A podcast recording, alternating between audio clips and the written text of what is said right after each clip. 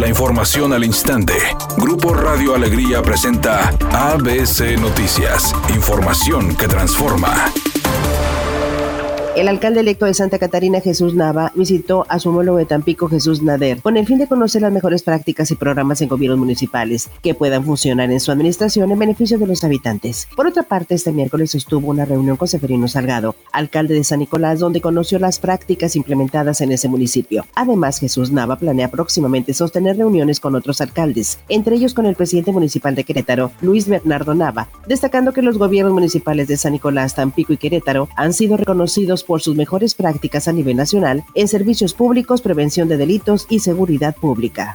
En Nuevo León, 12 niñas, niños y adolescentes desaparecen al mes y las más vulnerables son las personas entre 10 y 17 años. Así lo informó el portal de noticias verificado, que señala que en el mundo esta violación a los derechos humanos afecta al 80% de las mujeres y la mitad de estas son menores de edad. Por otra parte, el pasado 23 de mayo, este medio de comunicación publicó que en Nuevo León la trata de personas fue el delito que mayor incremento registró de mayo del 2020 a abril del 2021, al abrirse el 79.7% más carpetas de investigación mientras que el Observatorio de Seguridad y Justicia del Consejo Nuevo León dijo que en abril pasado las autoridades de justicia iniciaron 14 carpetas de investigación.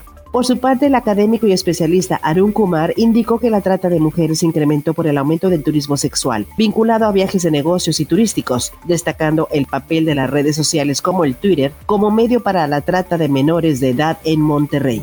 Por segundo día consecutivo, padres de niños con cáncer bloquearon los accesos del aeropuerto de la Ciudad de México para exigir al gobierno federal que resuelva el desabasto de medicinas. Sin embargo, en la sesión de la Comisión Permanente, el partido Morena y sus aliados rechazaron debatir el tema. La senadora del PAN, Xochitl Galvez, lamentó la postura de Morena y señaló hay muchísimos hospitales que hoy por hoy no tienen los tratamientos completos. El problema es que de repente se tiene uno, dos, tres, cuatro, pero se requiere el tratamiento completo. Editorial ABC con Eduardo Garza. Los ríos, arroyos y las calles de la ciudad siguen cobrando vidas cada vez que llueve. Ayer seguían buscando a una mujer desaparecida que cayó a la corriente del río La Silla. El caso fue en un río y hay quienes son arrastrados por las corrientes de agua en plena calle. ¿Cuántas muertes más tendrá que costar para que Estado y municipio le inviertan un buen drenaje pluvial profundo.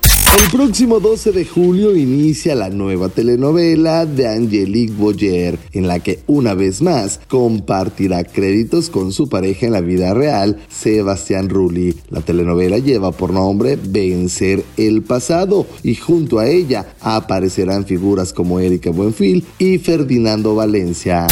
Es una tarde con presencia de nubosidad. Se espera una temperatura mínima que oscilará en los 24 grados. Para mañana jueves se pronostica un día con presencia de nubosidad. Una temperatura máxima de 30 grados y una mínima de 20. La temperatura actual en el centro de Monterrey 28 grados. ABC Noticias. Información que transforma.